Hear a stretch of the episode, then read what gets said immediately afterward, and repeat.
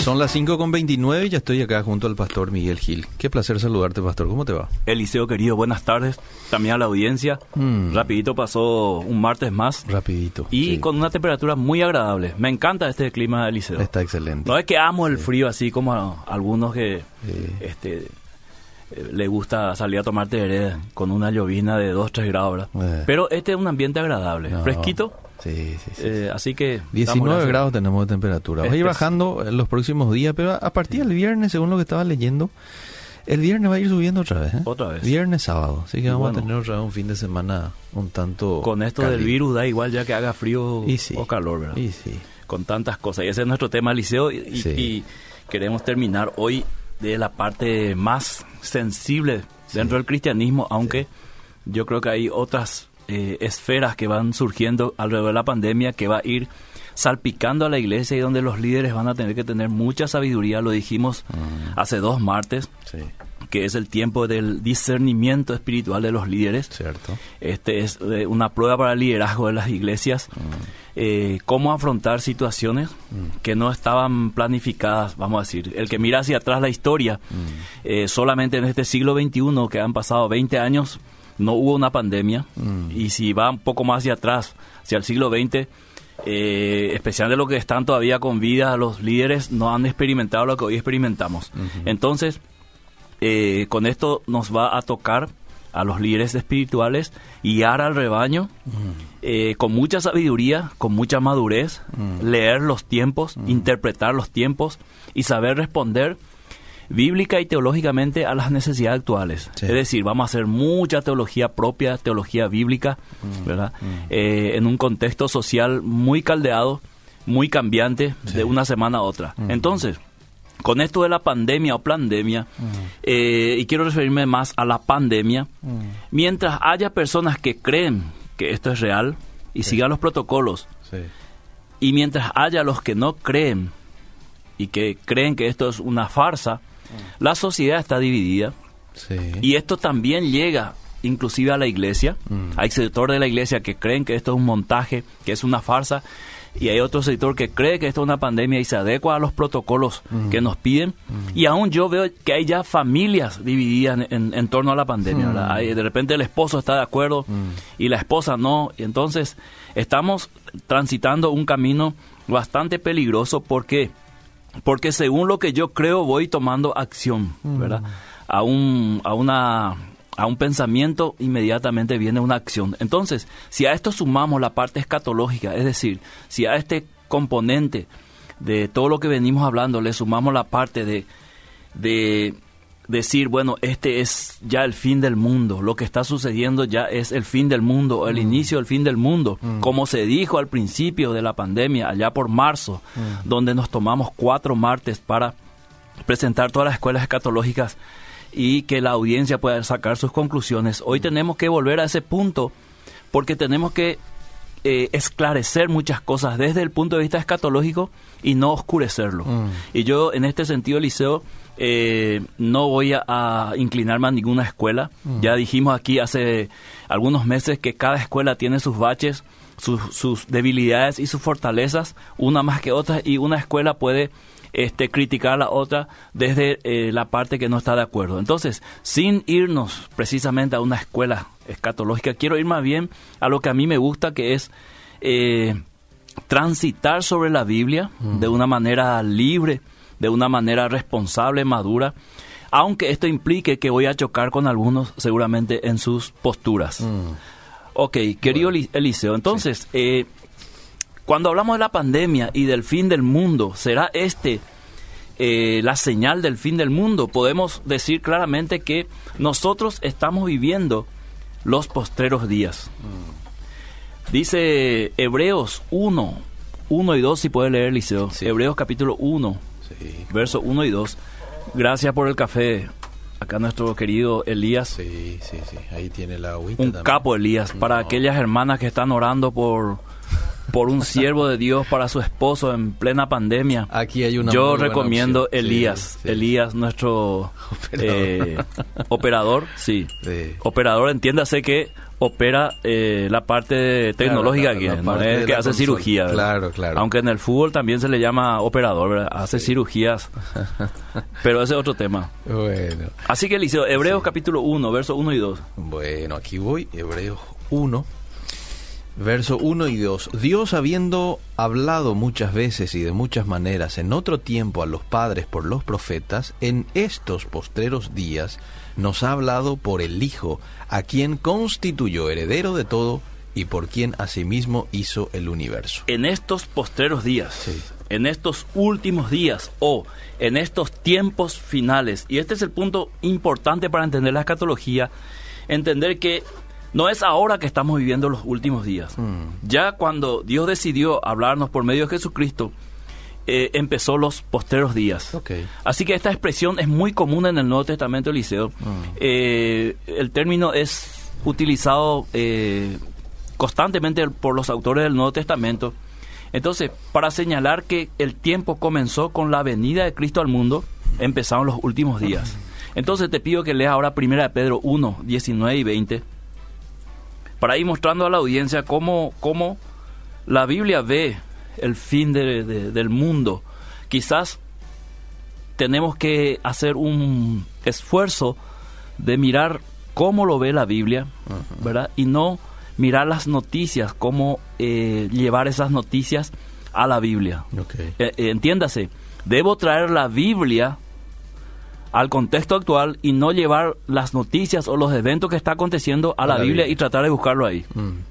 Sino con la sangre preciosa de Cristo como de un cordero sin mancha y sin contaminación, ya destinado desde antes de la fundación del mundo, pero manifestado en los postreros tiempos por amor de vosotros. Exactamente.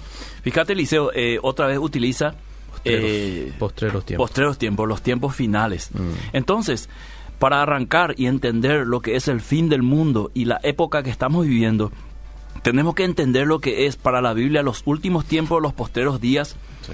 Entonces, te pido que por último leas Hebreos capítulo 9, verso 26, ¿Cómo no? para reforzar más la idea bíblica. Hebreos 11 dijiste, ¿verdad? 9, 26. 9. Sí. Mira un poco. Qué bárbaro. Uh, Elías. Sí, ya Eh, enseguida van a estar llamando. Eh, aquí Lástima las- que mi hija ya tiene novio, si no, Eliseo, digo Elías. Gracias, Elías. ¿eh? Muy servicial hoy, Elías. Bueno, Hebreos 9, 26 dijo, Sí. ¿verdad? Dice, de otra manera le hubiera sido necesario padecer muchas veces desde el principio del mundo, pero ahora en la consumación de los siglos se presentó una vez para siempre por el sacrificio de sí mismo para quitar de en medio el pecado. En la consumación de los siglos, Eliseo. Mm. Muy importante entender eso. Entonces, eh, veamos ahora, primera de Juan 2.18, para entender en las palabras del apóstol Juan, eh, que escribe el Apocalipsis después, que se utiliza mucho para las profecías o la escatología, que no es el único libro escatológico, creo que toda la Biblia es escatológico, creo que toda la, la vida del creyente es escatológico, creo que desde, apare- a- que desde que aparece el hombre en escena, cae en pecado, comienza la escatología, vamos a decir, eh, comienza a verse el final de todo esto, ¿verdad? Entonces, eh, primera Juan capítulo 2, verso 18, Hijitos, ya es el último tiempo, y según vosotros oísteis que el anticristo viene, así ahora han surgido muchos anticristos. Por esto conocemos que es el último tiempo. es el último tiempo. Fíjate que eso Juan dice hace dos mil años atrás. Mm. Él ya decía, estamos en los últimos tiempos. Entonces, que nosotros digamos hoy, estamos en los últimos tiempos, no varía el mensaje ni la perspectiva bíblica de la del inicio de la humanidad y su final Mm. y del inicio de los últimos tiempos con la venida de Cristo y el final de esos tiempos. Entonces, eh, el presente periodo en el que vivimos es el último programa divino, querido Eliseo. Después viene el fin y viene cielo nuevo, tierra nueva. Entonces, si este presente periodo es el último, nada queda sino el estado eterno después de esto, cielo nuevo y tierra nueva, como dijimos. Entonces, nosotros caminamos hacia dónde? Hacia un final, hacia el final de nuestra vida, si es que la muerte nos alcanza antes, o hacia el final del programa divino de Dios que termina con la ah, historia de la humanidad Mm. y sigue con los redimidos. Esto es lo que nos dice la Biblia. Entonces, en estos y en otros textos de toda la época eh, que cubre desde la primera hasta la segunda venida de Cristo, se habla de los últimos tiempos, la consumación de los siglos, lo- eh, los fines de los siglos, las parábolas que Jesús da. eh, en los evangelios siempre habla de los siglos, los últimos tiempos. Bíblicamente hablando son desde la encarnación de Cristo entonces Ajá. hasta eh, la venida de Cristo. Entonces nosotros estamos en ese tiempo de que se, se entiende como el último tiempo. Ahora, hay un, un factor muy importante a los cual eh, se refirió Jesús hablando de estos últimos tiempos y las profecías que se iban dando o los eventos que se iban a dar en estos últimos tiempos y es el llamado principio de dolores. Entonces, cuando Jesús describe las guerras, las pestes, y ahí metemos el coronavirus, la pandemia, hambres, terremotos, está diciendo que van a ser eventos que van a ir apareciendo en los últimos tiempos. Entiéndase últimos tiempos lo que hemos definido hace minutos. Desde Entonces, Jesús claro. hasta la venida. Entonces, el coronavirus no es la última pandemia quizás. Mm. Tampoco es el primer, la, la- la primera pandemia que aparece. Han aparecido otros. ¿Por qué? Porque se cumple lo que Jesús dijo en los últimos tiempos. Habrá pestes, hambres, terremotos. Entonces, nosotros debemos considerar que esta pandemia del coronavirus está en el encuadre que Jesús dijo de pestes llamado principio de dolores. Ok. Ent- en- Entonces con estas palabras des- describe Jesús la época presente y lo hace indicando que se trata de un tiempo de alumbramiento de algo Mm. que se viene. Entonces, así nos, nos está escuchando algunas mujeres que ya han dado a luz, entenderán que esos principios de dolores son contracciones Sí. o unos impulsos de- que le indica que eh, está viniendo el bebé. Mm. Ahora, no sabe exactamente a qué hora va a venir el bebé. Cierto. Como Jesús dijo, no se sabe exactamente la hora, pero comienza estos principios de dolores. Ahora, hay que entender que estos principios de dolores iniciaron en el periodo, eh, vamos a decir, de- del, del siglo primero hasta aquí, se fueron dando. Esto nos indica que no hay que entender la Biblia en un tiempo cronológico como nosotros estamos viendo ahora. Es decir, para la Biblia, allá por el siglo 3 y el siglo 21 da lo mismo. Para nosotros no. Mm. Entonces, cuando la Biblia habla de pestes y principio de dolores, está viendo eh, en, una, en una cosmovisión bíblica un periodo de tiempo sin ser dividido exactamente en años o en siglos como nosotros los vemos. Si, si para la Biblia eh, Jesucristo viene eh, pronto en el primer siglo, da lo mismo ahí en el primer siglo que hoy en el siglo XXI. Para nosotros no. Para nosotros si regresamos ahora hacia el siglo I y decimos, Jesucristo viene pronto, decimos, no, se equivocaron los apóstoles porque pasaron 20 siglos y todavía no vino. Pero esa es una cosmovisión humana, pero en la cosmovisión bíblica el tiempo no, no se ve y no se mide precisamente como nosotros medimos. Entonces, nosotros estamos en ese periodo de dolores de parto en el cual entra esta pandemia como una señal que cumple lo que Jesús había anticipado. Habrá terremotos, pestes, hambres, guerras, ¿verdad? Entonces, todo esto va a ser principio de dolores, Mateo 24, 8. Con estas palabras, entonces, se describe, describe esta época eh, que estamos viviendo. Entonces, querido Eliseo, eh, dentro de este principio de dolores también inmediatamente viene el gozo que tiene la mujer de después del alumbramiento. Mm. O sea, ella está sufriendo dolores, pero sabe que después de esto viene algo especial, Sí. el nacimiento. Nosotros como hijos de Dios sabemos que este principio de dolor o principios de dolores eh, aunque nos duela y que nos, algunas veces nos hace daño, como ahora la pandemia, sabemos que después de esto viene algo especial, Sí. que es el encuentro con nuestro Salvador. Entonces, eh, esta pandemia está dentro de estas señales que Jesús dijo, repito, eh, dentro de la historia habrá pestes. Y esta es una más, Eliseo, de las tantas que hubo. Esto nos recuerda que vamos camino al parto, pero no sabemos la hora precisa. Mm. Sabemos que nos vamos hacia el final de la historia de la humanidad, pero la hora no sabemos. No podemos anticiparnos a decir ahora, ahora el 2021 va a venir este el fin del mundo o va a regresar Cristo. Esto ya se hizo a lo largo de la historia y se cometió errores. Eh, se, se pasó a un sensacionalismo de querer interpretar eventos poniéndole fechas y se ha errado grande. Esto ya lo hablamos eh, meses ante- eh, anteriores, Eliseo. Sí. Debemos seguir, seguir la vida que el Señor nos trazó mientras le esperamos. Dice Jesús, viene ante aquel siervo que cuando el Señor venga le haya haciendo bien su tarea. Es decir, su tarea de padre, esposo, siervo, empleado. Debemos continuar nuestra vida normalmente, sabiendo que Jesús va a venir. Y que cuando Él venga me encuentre haciendo bien aquello que tengo que hacer. Debemos centrarnos entonces en lo que vemos y tener esperanza en lo que no vemos, querido Eliseo. Sí. Entonces, eh, esta enseñanza conecta con la estimación de la presente edad como el último tiempo. Los dolores de parto de que se habla aquí nos recuerdan el pasaje de Romanos capítulo 8, 22, si lees. Sí. Es el mismo que Pablo utiliza, o sea, las mismas palabras que Jesús habló, Pablo los utiliza refiriéndose al mismo evento. Romanos capítulo 8, 22. De Leo dice, porque sabemos que toda la creación gime a una y a una está con dolores de parto hasta ahora. Exactamente. Entonces, en ese proceso nosotros vivimos. En esa angustia por un lado, ¿verdad? Mm. De sentir esos dolores, la creación con nosotros, la naturaleza eh, sufre, Eliseo, los animales sufren, eh, nosotros sufrimos con todo esto, esto que está pasando, pero es parte del proceso que Jesús anticipó. Ajá. Entonces no debemos extrañarnos como si fuera la pandemia el evento o el último evento o aquí terminó el mundo. Mm, Yo particularmente creo, desde mi perspectiva muy personal, que vamos a superar este momento y vamos a seguir para adelante. ¿verdad? Eh, y vendrán otras cosas.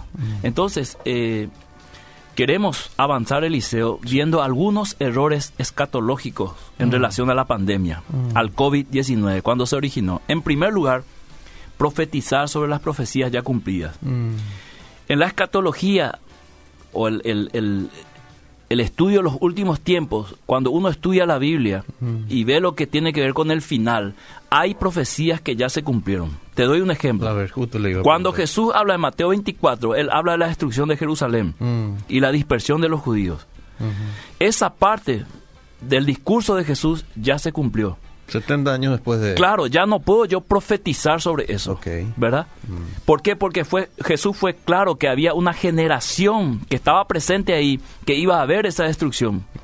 Y que él claramente le dio instrucciones a sus discípulos qué hacer cuando vean a Jerusalén rodeada por gentiles. Ajá. Que tenían que huir. Y si uno lee la, la historia de la destrucción de Jerusalén, eh, va a encontrar que los cristianos anticipadamente salieron de la ciudad y escaparon a otra ciudad. No me viene el nombre de la ciudad ahora, Liceo. Eh, ¿Por qué? Porque ellos recibieron instrucción del Señor para hacer eso, ¿verdad? Entonces, no se puede profetizar sobre profecías que ya se cumplieron. Hay profecías que tienen que ver directamente con el nacimiento de Cristo, Mm, la muerte y la resurrección de Cristo. mm. Entonces, no podemos mezclar todas las profecías y pasarlo siempre al, al- como último evento. Segundo, Sí. rodear y cargar todas las profecías juntas sobre la pandemia o el virus COVID-19. Mm. O sea, agarrar todas las profecías bíblicas y disparar este, hacia la pandemia. Aquí está, acá se está cumpliendo todas las profecías, porque no es así. Mm, No es así. Sí tiene que ver muchas, muchos aspectos que rodean la pandemia, aspectos eh, sociales, aspectos políticos, eh, también espirituales, pero no puedo tomar todas las profecías y decir, aquí en la pandemia, aquí se cumple toda la profecía, porque no es así. No podemos decir ya que con esta pandemia, este, de repente ya está el anticristo, eh, ¿verdad?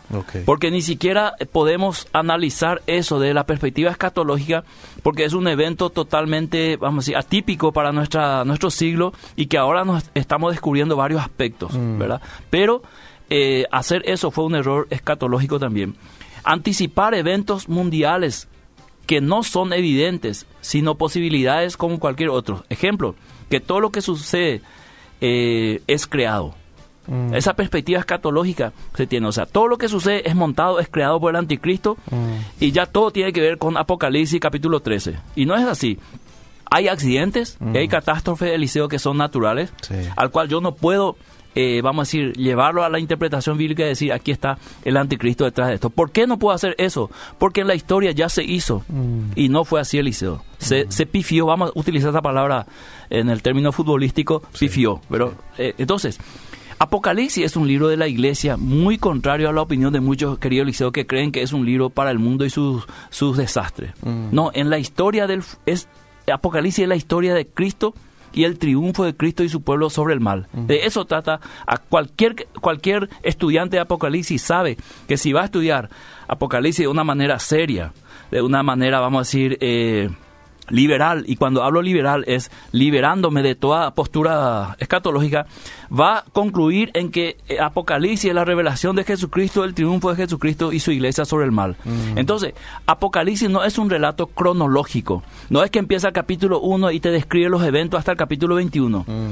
¿Por qué no es un, un libro cronológico? Porque en el capítulo 11 parece que termina todo, entre el capítulo 10 y el capítulo 11 parece que termina todo.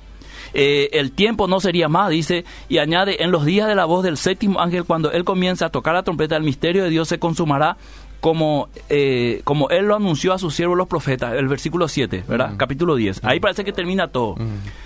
Los creyentes son recompensados y los impíos castigados. Capítulo 11. Pero en el capítulo 12 nos vuelve al nacimiento de Cristo. Mm. Hace un retroceso. Termina en el capítulo 11, parece que toda la, historia humana de la humanidad, y en el capítulo 12 vuelve al nacimiento de Cristo. Mm. Pero esto es normal dentro de la perspectiva de la Biblia. Eh, varios expositores de la escuela eh, de estudio Apocalipsis admiten que aquí tenemos un retroceso en el tiempo una vuelta hacia atrás, pero esto es normal en la Biblia. Por ejemplo, en el Antiguo Testamento, cuando Dios se presentaba para dar una una palabra hacia el futuro se presentaba desde el pasado. Mm. Yo soy el Dios de Abraham, de Isaac y de Jacob. Mm. Tanto Abraham, Isaac y Jacob ya habían muerto, mm-hmm. pero Él se presenta trayendo el pasado, mirando hacia el futuro. Mm.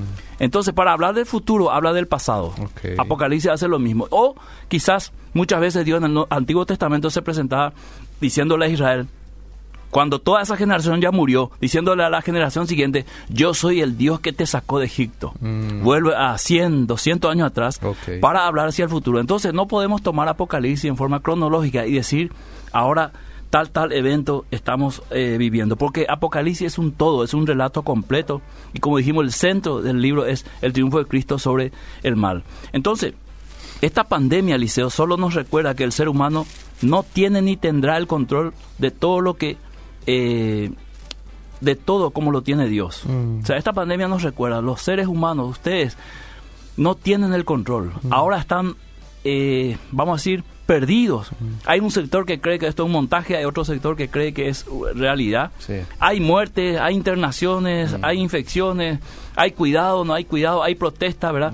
Pero lo único que nos deja esto es la sensación de que no podemos ser Dios sobre esto. No podemos determinar ni ponerle fin a esto. Cuando el diablo siempre en su engaño le hizo creer al hombre que él puede ser su propio Dios y este fijar su destino y hacer y deshacer a su antojo. Pues la pandemia nos muestra que no es así. La fragilidad del sistema humano ante la muerte y el futuro. Todos estamos ahora ante una posible eh, ante un escenario posible de muerte, que ya está sucediendo en algunos lugares. Quitando esta pandemia, igual estamos expuestos a la muerte todos los días. Y no sabemos qué hacer con esa muerte, no podemos evitar. Muchos se sienten mal y directo al hospital, Liceo, porque todavía no quieren morir, ¿verdad? Entonces, esta pandemia nos muestra también que el Evangelio tendrá oposición hasta el fin del mundo, es lo que la Biblia dice. Mm. Hasta el fin del mundo el Evangelio tendrá oposición de parte de, Satanás. Sea esto a nivel político, a nivel social, con ideología, con todo lo que ya venimos viendo en la historia. Cada siglo tuvo sus anticristos. Hmm. Y este siglo XXI lo tendrá también. Y quizás, quizás tenga aquel anticristo que describe Apocalipsis capítulo 13. Mm. Quizás, no lo sabemos, mm. pero de que anticristo aparecieron y sistemas políticos eh, y líderes que han perseguido eh, el Evangelio o han hecho oposición a la iglesia, siempre lo ha habido. Y eso la historia nos muestra, querido Liceo. Entonces, quiero parar aquí un poquito para escuchar la audiencia y después responder algunas preguntas si es que la Eliseo y darle un poco más de tiempo hoy a nuestra querida audiencia. ¿Cómo no? Voy a leerle entonces. Dice, escuché justamente ayer una prédica donde la interpretación que le daba el pastor al texto principio de Dolores es que la tierra va a dar a luz a la iglesia en el rapto, porque la iglesia va a ser quitada de la tierra como una criatura es quitada del vientre de su madre. Su pregunta es si es correcta esta interpretación. Bueno, yo en la en, la, en el estudio que di aquí en Odeira sobre las escuelas eh, escatológicas, eh, desarrollé lo que es esa postura Mm. dispensacional que cree que la iglesia va a ser quitado en un abrir y cerrar de ojos y luego el mundo continúa por siete años, dividido en tres años y medio, donde aparece el anticristo, ¿verdad? Eh, y después de tres años y medio de paz, después viene una gran tribulación. Pero en esa tribulación, aparentemente, quienes van a ser perseguidos son eh, los judíos. Bueno, yo no comulgo esa interpretación. Eh, para mí, en el estudio de la Biblia no aparece un rapto secreto. Mm. Esto lo digo yo personalmente. ¿verdad? Si, algo- si alguien lo ve y lo enseña así, bueno, es su perspectiva. Mm. Pero dentro de la perspectiva del contexto general de la Biblia, que me tomé un martes para mostrarlo aquí con parábolas desde el Nuevo Testamento hasta Apocalipsis, desde Mateo hasta Apocalipsis, no habla de eso, querido Eliseo, ¿verdad? Habla de, de- del fin del mundo, Mm. ¿verdad? De un inicio hasta el final, habla de una presencia visible, la palabra parusía, eh, la palabra epifanía, ya lo habíamos estudiado, la llegada, la venida, la presencia, siempre es sinónimo de un solo evento que es la venida de Cristo. Así que hay personas que creen que la iglesia va a ser arrebatada y hacen todo un, eh, un esquema y esta pandemia está dentro de ese, de, esa, de ese esquema para decir Cristo está a la puerta para llevar a su iglesia, Mm. ¿verdad? Refiriéndose a que muchos creyentes van a desaparecer y, o- y- y el- los que quedan este, van a escuchar todavía el Evangelio. Entonces, esto trayéndolo a la Biblia, Eliseo, Mm. desde mi perspectiva personal, vuelvo a repetir, Sí. lo he estudiado, analizado y no lo encuentro, Eliseo. He leído a los autores que, que analizan esto Mm. y aún así eh, no estoy convencido de que la Biblia enseñe tal cual Mm. este, una venida en dos fases Mm. o una tercera venida, si alguien lo quiere interpretar así. Así que dependerá del, del, del oyente si quiere estudiar la Biblia, analizar los versículos y compararlo. Sería bueno que escuche este oyente el programa que tuvimos. Claro, porque ahí explicaste muy Sí, bien. sí. Y creo que tomaste como dos martes Sí, para hablar de este tema, ¿verdad? Sí. No recuerdo el título, pero ahí lo vas a encontrar y ya lo vas a identificar. Pastor, eh, ¿hay profecías de doble cumplimiento? Dice este oyente. Profecía de doble cumplimiento. Se puede, se puede eh, interpretar algunas profecías eh, que son de alguna manera ambiguas en la Biblia, Eliseo. No así las que son categóricas, como las que mencioné en la destrucción de Jerusalén, ¿verdad? Eh, quizás hay, hay palabras que el Señor le dio a sus discípulos que también son válidos para nosotros en el tiempo. ¿verdad?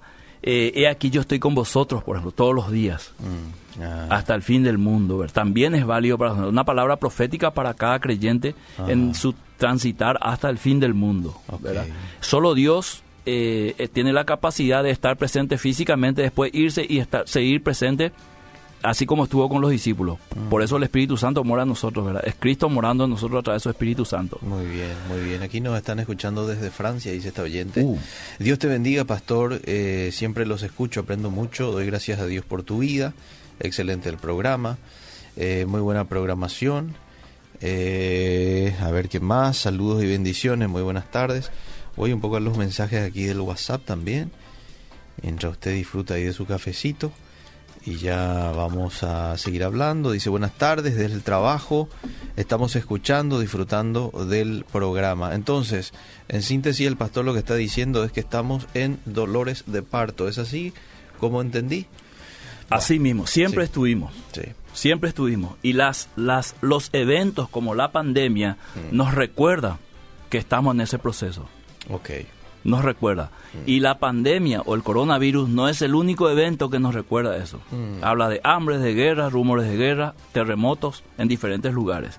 Recordándonos que estamos en ese proceso de los postreros días, los últimos tiempos o el final del, de- del siglo. Los dispensacionalistas son muy sensacionalistas. Los reformadores no enseñan, no enseñan o nos enseñan, no sé, lo del rapto secreto desde Lutero a Calvino. No enseñan, No enseñan. no enseñan. Ah. Porque si dice nos enseñan, tendría que leer otra la historia de la reforma. Ok. Quiero entender que es no enseñan. No enseñan. enseñaron Sí, eso. sí, ahí está. A ver, ¿qué más? Dice bendiciones, eh, pero ten en cuenta que los dolores de parto no son por mucho tiempo, dice. sí, mirándolo desde una perspectiva de una mujer que está encinta, sí. Pero hay que entender también el lenguaje bíblico, Eliseo. Mm, eh, si yo voy a interpretar el lenguaje bíblico a unas contracciones de dos, tres horas, ¿verdad? Sí. Y después ya viene el bebé. Ah. Eh, eso es en mi cosmovisión o en mi visión humana, eso tiene que ser rápido. Pero ya vuelvo a repetir, en la cosmovisión bíblica no está hablando de la rapidez, sino está hablando de la situación que viene a la mujer cuando va a dar a luz, comienza con, primero con dolores de parto, o sea, unos, unas contracciones.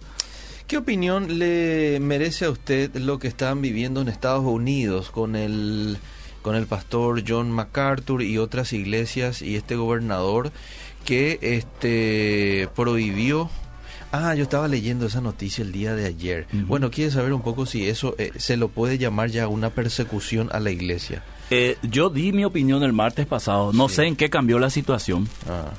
No sé en qué cambió la situación para volver a opinar. Mm. Pero yo creo que, eh, así como opiné el martes, si no es una persecución abierta a no predicar el Evangelio, mm. al cierre total de una iglesia o de todas las iglesias, eh, de todas las confesiones mm. eh, budistas, este, adventistas, evangélicas, lo que sea.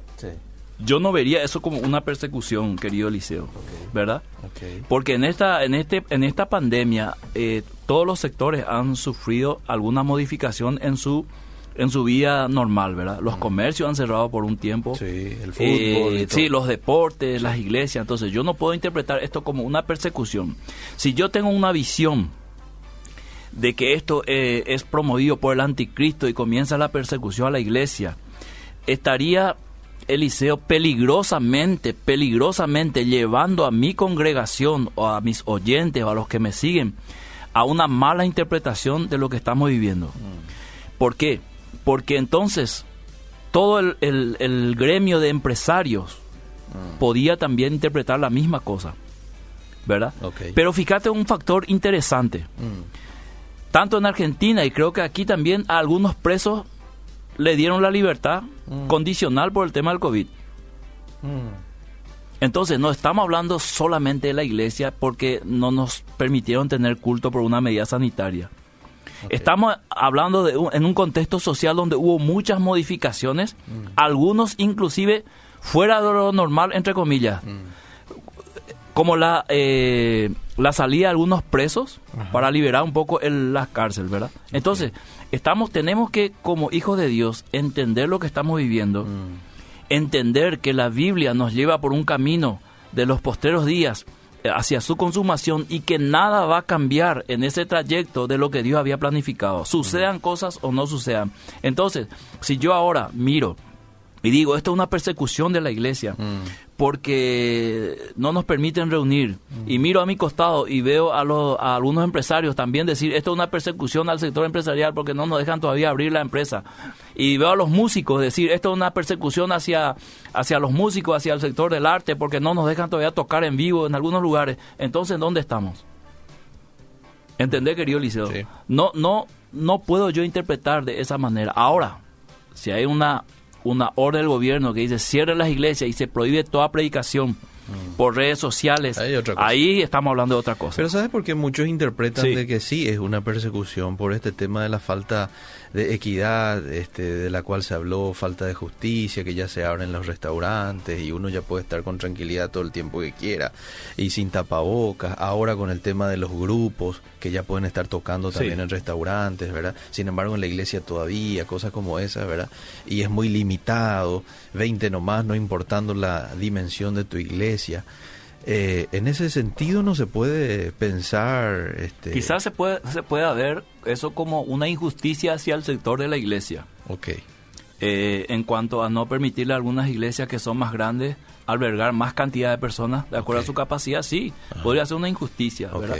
Esa misma injusticia yo veo con, con la vuelta al torneo de fútbol. Okay es un, estadio que tiene capacidad para 5.000, ¿por qué no le permiten por lo menos 1.000 ir a ver? 500 de cada hincha. O sea, estamos, estamos dando vuelta en ese mismo contexto, pero entiendo que cada sector eh, ve y puede exigir eh, de acuerdo a, a, su cosmovisión. Entonces, si yo soy un pastor, mm. que tengo una iglesia para 400 personas y me dan para 20 y yo puedo pedir, tenemos capacidad para 100 más. Ajá. Señores del ministerio, ¿es posible? Sí. Y bueno, ellos tendrán la respuesta. ¿verdad? Ok. Muy bien, excelente. Buenas tardes. Una de las señales de los falsos pastores es que no predican el rapto, no predican el arrebatamiento o segunda venida de Cristo. Por sus intereses personales, no hablan de sufrimiento, hacen y dicen cualquier cosa por sus por sus imperios personales o intereses personales, ahora queridos. Bueno, ¿Y qué interés yo tendría? ¿Qué imperio yo tengo, Eliseo? Vos que me conocés allá en Ipacaraí. sí. Eh, no, no, no, no, usted- a- pero- ahora, arrebatamiento, no predicar. El, el arrebatamiento está escrito en la Biblia. Jesús va a venir a arrebatar a un pueblo. Pero yo no creo que se está refiriendo a vos, pastor. no, no, yo no digo a Sí. mí precisamente, pero Sí. como ahí dice que eh, no predican el rapto, Sí. ¿verdad? Ajá. Ni el arrebatamiento o segunda Claro. venida, dice. Entonces que uno no predique el rapto no significa que sea falso. Mm. Yo podría decir lo mismo, que aquellos que predican el rapto eh, son falsos, Mm. ¿verdad? Y sería un choque de interpretaciones o visiones catológicas diferentes. Pero usted predica en su iglesia lo de la segunda venida de Cristo Claro, y todo eso. claro, están todos los videos ahí de mis predicaciones. Estar preparado, sí. Bueno, No voy... puedo predicar, Eliseo, lo que yo no, no, no puedo predicar lo que yo no veo en la Biblia o no creo que va a ser así. Claro.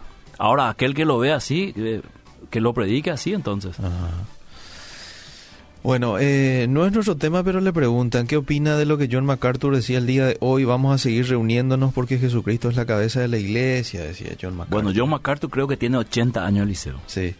Creo que a esta altura, como pastor eh, de más de 50 años, con esa edad que tiene el conocimiento, sabrá perfectamente lo que está haciendo, Ah, ¿verdad? Ahora, ojo, ojo. La experiencia, la edad y el conocimiento no te garantizan que vas a siempre decidir lo bueno, mm, ¿verdad? sí, cierto. Entonces, cada cosa hay que evaluar de acuerdo al lugar donde uno está y qué es lo que quiere lograr con eso al final. Ajá, muy bien. Bueno, eh, estamos en los últimos minutitos. No sé Anina, si vos Liceo. querés ir redondeando. Yo, Eliseo, quiero escucharle más a la audiencia ¿Querés porque... escuchar la vez? eh, Mira que hay varios mensajes. así vamos a escucharle. Vamos a leer un poco más de mensajes.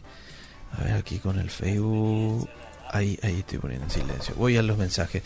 Bendecida tarde, qué gusto escucharlos. Que Dios les bendiga. Gracias porque aprendo mucho de ustedes. Que Dios les bendiga mucho. Buenas tardes, un saludo para el pastor. Que Dios le bendiga. Envían también saludos a Perlita, que hoy está cumpliendo un año. Muy bien. A ver qué más. Hola, bendiciones. Gracias por las enseñanzas. Pienso que deberíamos leer más con un espíritu enseñable la Biblia para no sacar el contexto fuera de texto. 100% de acuerdo.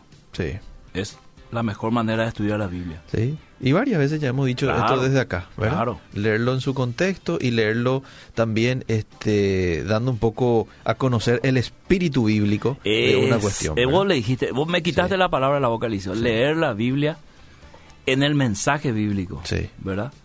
¿Qué es lo que la Biblia le está comunicando? Y la Biblia comunica a todos los creyentes en Cristo en este tiempo Mm, que esto tiene que ser así sí. hasta que Cristo venga. Ajá. Y que cada uno tiene que desarrollar su vida normalmente hasta que Cristo venga. Guardándose del mal y predicando a Cristo sobre todas las cosas. Mm. ¿verdad? Porque ese es el mandato bíblico. Sí. Lo que sucede a los costados solo nos recuerdan que nos vamos camino al fin. Así es. Bueno, eh, le preguntan también con relación a un video que ahora está circulando en donde un pastor sueña lo que va a pasar en este 2020. Bueno, eh, lo que él comenta que, que Dios le mostró en un sueño, ¿verdad? Eh, y hay que manejarlo con pinzas, pastor, ¿verdad? Hay Con mucha pinza, Liceo. De, eso, de esos eh, tenemos mucho, Liceo. De los que fueron al infierno Mm. Eh, y, y- y después se fueron al cielo y volvieron con mensaje y sueño. Todas esas cosas hay que tomarlo con Sí. pinza. Tampoco descartar, ¿verdad? Este, pero Eh, manejarlo con prudencia. Podemos analizarlo, Liceo, y quizás eh, tratar de entender. Yo no puedo opinar porque no escuché, Mm. pero de eso yo escuché mucho, Liceo. Y yo, mi perspectiva personal y mi conclusión a estas cosas es lo siguiente. Mm. Habrá un mensaje extra que a Dios se le olvidó en la Biblia, que tienen que mostrarle a un pastor por sueño, para todo el mundo. ¿Verdad? Y la, la, la respuesta es no. Ok, eh, ¿qué opina de, bueno, es relacionado a lo que te preguntaba, ¿qué opina del libro de David Wilkerson? Eh, vos sabés, Eliseo, que me dijiste una vez, no, creo que él habló de las cosas La que iban a ir sucediendo. sí. Eh, y todo, todo se encuadra en esto, Eliseo. Hay muchos autores que vieron el futuro, porque eh, cuando vos lees la Biblia es fácil mirar hacia adelante y decir, de ac- de acuerdo a la Biblia, qué es lo que va a venir. Mm. Si nosotros ahora estamos en el año 2020, 20, Eliseo, y con esto termino, Sí. y nos proyectamos hacia el 2040, 20 Sí, años. ¿verdad? Vos vas a tener 50 años. Y vamos a estar en el 2040. Un poquito más Bueno, 50. 51 años vas a tener. Vas a ser joven todavía, Liceo. Imagínate cómo va a ser la sociedad de aquí a 20 años. Mm, Si ahora estamos. Sí. Imagínate. Y a eso añadile o fundamentar con el argumento bíblico, diciendo que la, el carácter posterior de la humanidad o la sociedad o del hombre de los últimos tiempos, siempre avanzando hacia adelante, Mm, va a ser cada vez peor. mm, ¿verdad? Sí. Entonces vos te podés imaginar aquí a 20 años cómo va a ser la juventud, por ejemplo. Mm. Te imaginas una fiesta en la costanera todo desnudo, mm, sí, ¿verdad? sí, O que ya se inauguren las playas nudistas aquí, acá nomás en Sajonia, sí. ¿Verdad? O que se, eh, se, se permita algunas leyes que ahora vos decís, no, no va a ser, no va a ser ni ¿verdad? Mm. Pero de aquí a 20 años puede ser, Sí. ¿verdad? Sí. Entonces, eso es lo que estamos viendo en el siglo XX. Entonces, lo que dijo David Wilkerson hace 30, 40 años, Mm. eh, eh, se puede comprobar ahora que él estaba viendo con una visión bíblica de acuerdo a lo que está escrito. Totalmente de acuerdo. Pastor, un placer compartir contigo hoy, ¿eh? Hasta el próximo martes. si Dios lo permite. Seguimos.